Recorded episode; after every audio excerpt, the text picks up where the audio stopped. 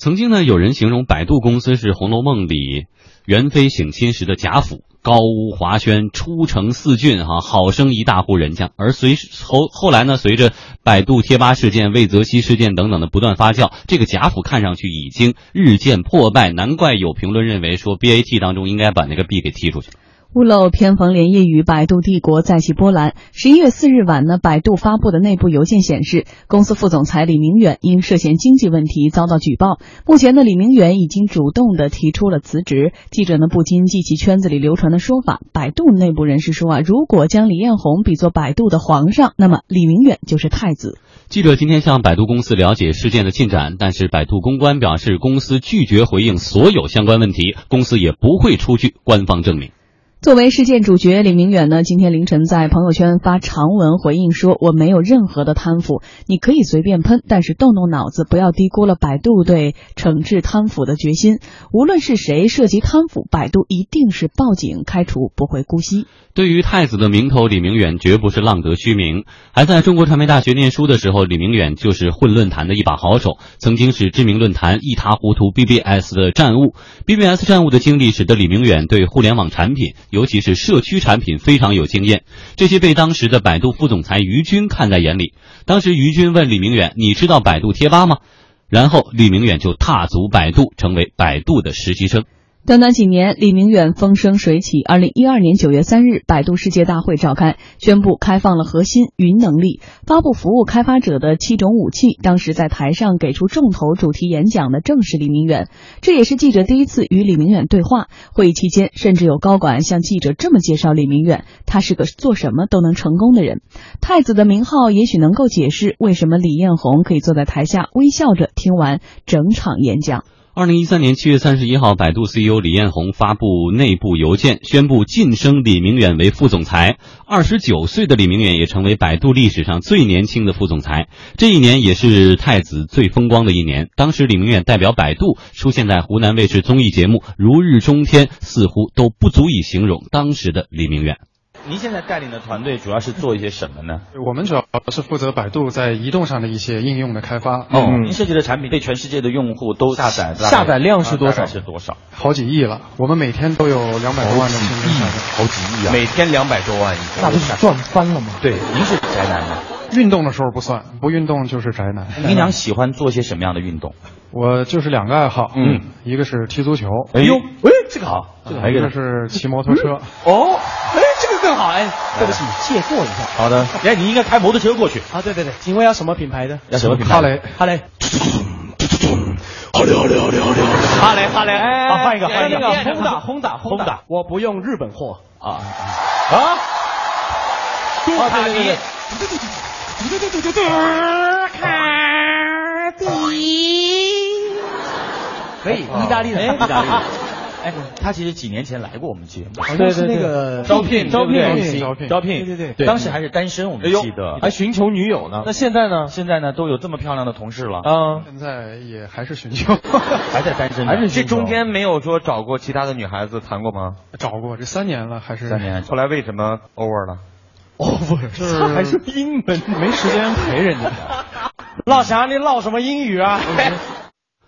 二零一四年七月七号，李明远晋升为 e staff 成员。然而转折点很快就到来了。二零一六年，也就是今年的四月十四号，李彦宏通过内部邮件宣布，百度业务架构重组，成立了百度搜索公司，并且任命公司高级副总裁向海龙为向海龙为公新公司的总裁。那么此时，李明远也由。原来直接向李彦宏汇报，转而向向海龙汇报，这对年少得志的李明远来说，可能是一种难以承受的痛。而当时向海龙也不过三十八岁，李明远的内心该是受到了怎样的折磨，可见一斑。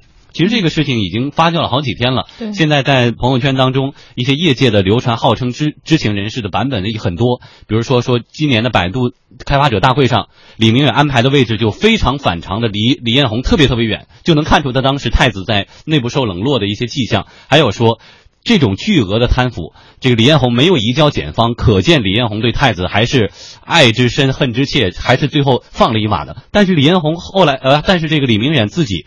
又发布了一个声明说，这他自己是冤枉的，说如果真的是像声明当中那样的话，百度是不会放过自己的。所以综合一系列流露出来的迹象，张毅怎么判断这个事件？你看百度那个邮件里面或者文件里面，他没有提贪腐。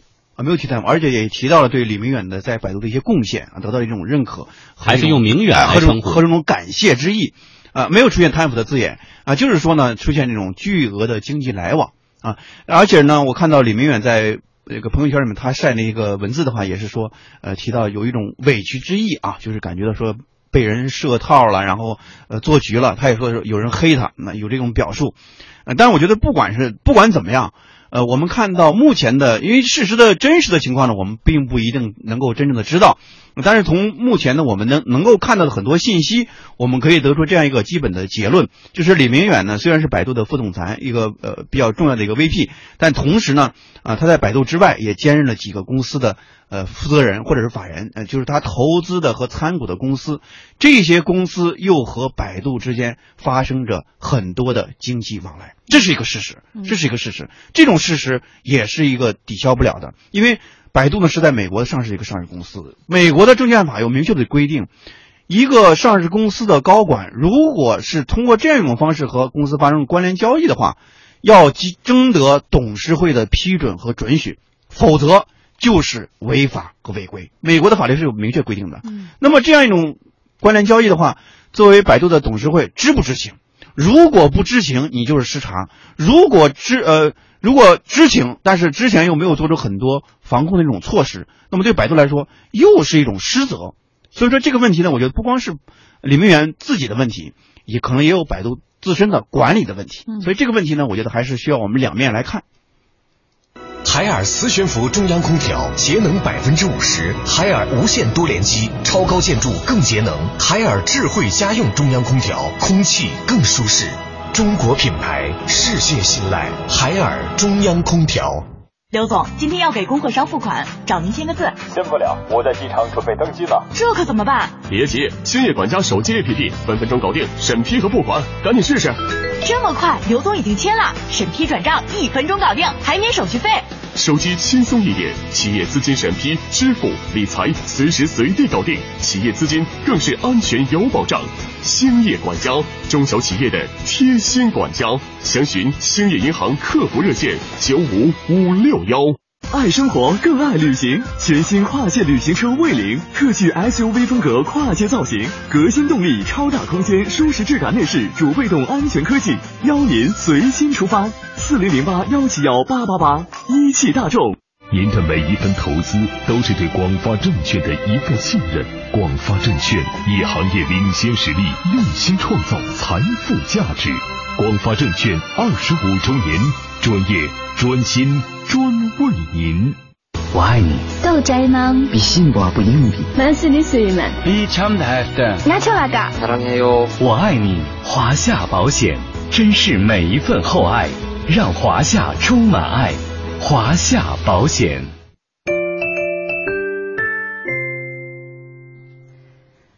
为什么说很多人都说啊，其实 BAT 的 B 可以拿掉了呢？是因为 真的是相比较于阿里和腾讯哈，百度曝光给外界的贪腐案件似乎真的比较多。哎来梳理一下，二零一五年初，百度曝光过一起四人的内部贪腐案件；二零一六年九月，更是曝光过一起内部三十人的贪腐案件。这些贪腐案件的重灾区都在百度贴吧、游戏、百科、大客户销售、糯米和外卖等产品线上。其中呢，贴吧、游戏和知识社区更是百度腐败案件的重灾区。究其原因呢，可能是因为百度资源的非标化严重，这些非标资源在商业化和非商业化之间留有很大的空间，让内部的负责人有机可乘。所谓非商业化资源，是指没有进行标准化管理，也没有形成标准的可售卖产品的公司资源。比如贴吧的吧主设置、贴吧的删帖、游戏的分成比例、百科词条的修改、联盟广告的分成比例等等，这些资源自由度很高，内部负责人有很大的自由裁量空间，也没有给外部合作伙伴明确的规则。不过呢，这次对于李明远的处罚，有业内人士表示是从轻发落的。有媒体报道说，李彦宏多次修改通报，最后才是现在公之于众的版本。而记者注意到呢，此前百度曾通报糯米华中区域总监因为虚报会议费用就被百度举报，并且移交到了司法机关。对于这次对李明远的处理，证券律师郝俊波认为，投资者如果受到了损失，是可以直接起诉百度的。呃，是是这样的，如果是这个认为他这个高管确实有可能涉嫌腐败呢，其实股东呢是是有权利的，特别是如果说这个因为这件事导致股价大跌，并投资者产生损失，都可以起诉这个公司。如果说这个也可以分开，就是说认为某个高管确实是存在问题，令投资者和公司的利益受到损害，也是可以来起诉的。今年以来，百度离职的 VP 和 EStar VP 已经超过了三位。四月份，百度副总裁王占涉嫌职业道德违规离职；九月，战略顾问何海文低调离职；十一月，百度副总裁李明远涉嫌职业道德引咎辞职。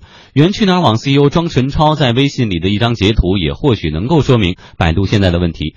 庄晨超在自己的微信朋友圈当中发了这样一条朋友圈，说：“一般公司的老员工都是公司文化的传承者和反腐先锋，因为公司虽然不是自己的，但是毕竟是付出过青春一起建设的。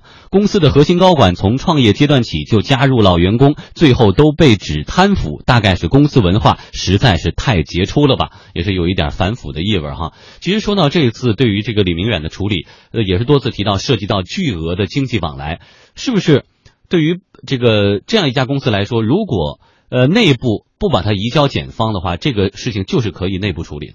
呃，因为以前遇到这种情况的话呢，很多公司的处理方式呢都是呃低调处理，毕竟是家里自己的事儿，公司自己内部的事儿，家丑不外扬嘛，这是一个基本的原则。检方不会提出公诉的。对对对，这是基本的原则。但是我们看到，就是之前前年的时候也发生个事儿，就是也是个知名经理经理人叫吴声啊，他做过凡客的副总裁，凡客体是他创造的。然后呢，去了京东做副总裁。那时候呢，二十一世纪报道就做做了一篇非常长篇的一个报道啊，揭露了吴声呢在做副总裁期间，他的很多关联公司和京东公司发生这种利益的关联。啊，然后就被迫的离开了京东，啊，然后当时呢，我们看到刘强东的微博里面也提到了，措辞很严厉，就是意思就呢意有所指啊，就说是呃企业的蛀虫，这有这样的一种表述在里面。这种情况的话呢，应该说呃不光是百度，很多公司呢对于这种情况都是是可忍啊，孰不可忍的这样一种态度啊。以前呢可能就是息事宁人，但如今的话，更多的时候采取一种相对高调的方式去进行处理，因为这种情况的发生的话，对于一个公司，对于一个企业而言，就是一个非常大的一种。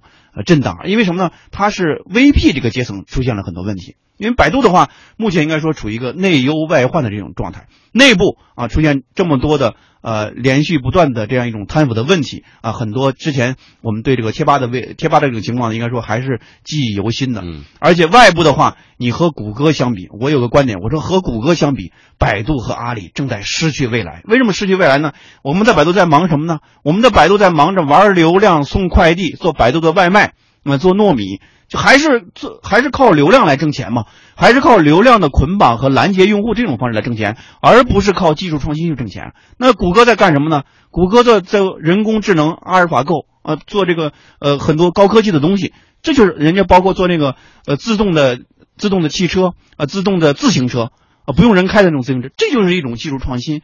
相比于商业模式的创新，技术的创新能够让一个公司走得更远。所以说，如今的百度。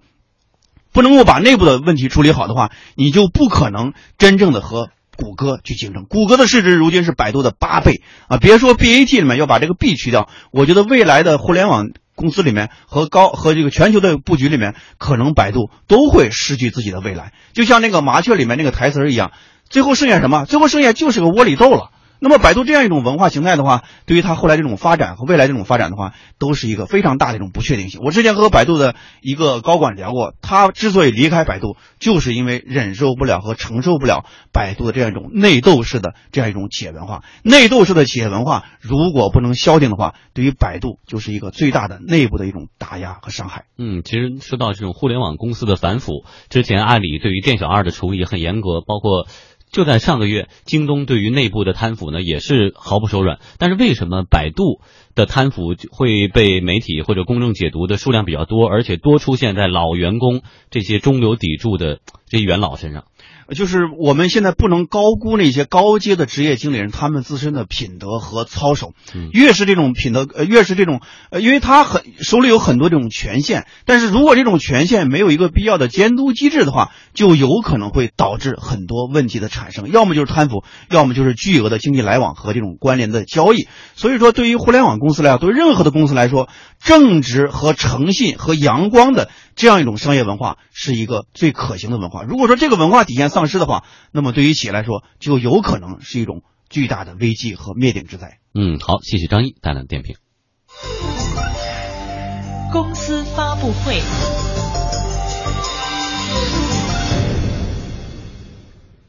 公司发布会现在有哪些最新消息？连线值班编辑张子宇，子宇。好的，公司发布会见人见事见观点。之前呢，今日头条和一些新闻媒体曾经产生过纠纷，现在今日头条又有了麻烦，因为认为今日头条侵犯了自己这个“头条”两个字的商标专用权。北京博天恒业广告有限公司把今日头条告上了法院，索赔金额超过了一亿元。博天恒业表示，早在二零一一年，这家公司就已经合法注册，并且取得了“头条”这个商标的专用权。目前专用权依然在有效期内。而今日头条是从二零一二年的八月开始运行，并且将“头条”两个字作为 App 的图标来使用。而今日头条的运营者北京字节跳动科技有限公司则认为，今日头条一直是在范范围内使用自己的注册商标。字节跳动公司为今日头条、头条及图标都注册了商标，而且和博天恒业。的注册商标没有任何的关系，也不可能造成混淆，因此不涉及侵权问题。由于两家公司都同意调解，所以案件接下来将进入调解阶段。再再来看，马来西亚总理纳吉布上周五宣布，马来西亚航空明年将在中国开通八个新航站，十一条新航线，每周增加三十五个航班由中国飞往马来西亚。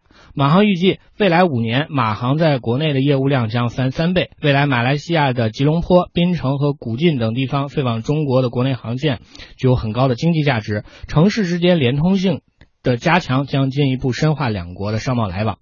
之前的空难事件以及经营问题一度让马来西亚航空遭遇生存危机，而马航的董事会则计划在二零一八年扭亏为盈。对此，马航表示有信心解决所遇到的问题。为了迅速提升业绩，马航将更加重视中国这个庞大的市场。接下来，我们再来看看苹果。高管减持经常会触动人们的神经。根据苹果向美国证券交易委员会递交的最新文件，苹果公司的高级副总裁埃迪库伊这两天减持了三十三点五万股的苹果股票，套现超过三千七百多万美元。苹果硬件工程师工程的高级副总裁丹瑞。瑞西奥上周四也减持了苹果的部分股票，套现三百七十万美元。值得注意的是，苹果刚刚在九月份给几位高管奖励了大量的股票，也就是说，这两位减持的高管可能持有的股票的时间只有两个月左右。当然，这两位苹果高管套现是合法合规的。一般来说，有不少硅谷企业的高管在获得了授权之后，都会选择在股价高涨的时候把自己的股票抛出。作为苹果公司的高管，这几位苹果的高管未来几年内还有可能获得各自的股票奖励。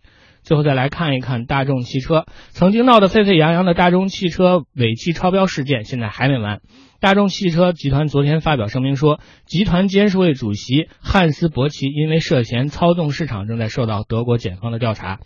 大众表示，在由内部和外部法律专家进行详细的核查之后，公司确信其董事会适当的履行了德国资本市场所规定的信息披露的相关义务。